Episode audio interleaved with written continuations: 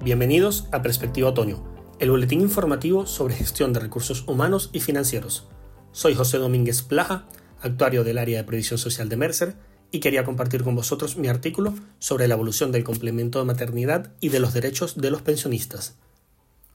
El complemento de maternidad, cuyo nombre actual es complemento de brecha de género, surge en el 2016, concebido como una medida regulatoria para nivelar la brecha profesional producida a las mujeres por la bajada de sus cotizaciones en los periodos posteriores a tener un hijo, buscando bonificar el importe de pensión a recibir en la jubilación.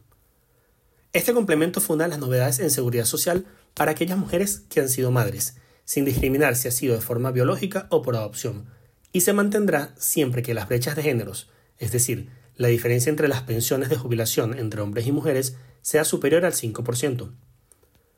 Debido a múltiples procesos judiciales, principalmente sustentados por la normativa europea en materia de regularización e igualdad de trato entre hombres y mujeres, este complemento se ha modificado para incluir a los hombres como beneficiarios, siempre que perciban una pensión contributiva de jubilación, salvo en los supuestos de jubilación parcial, incapacidad permanente o viudedad y a partir del 4 de febrero del 2021,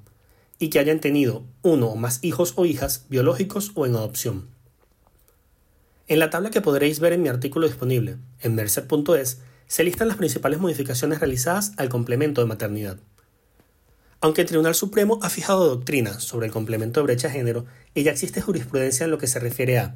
admisión de ambos géneros, monto de compensación y fecha de retroacción, no se ha logrado reducir la brecha de géneros existentes en las pensiones. Actualmente, según los datos publicados por el INSS, el porcentaje de la brecha de género se encuentra cercano al 30%,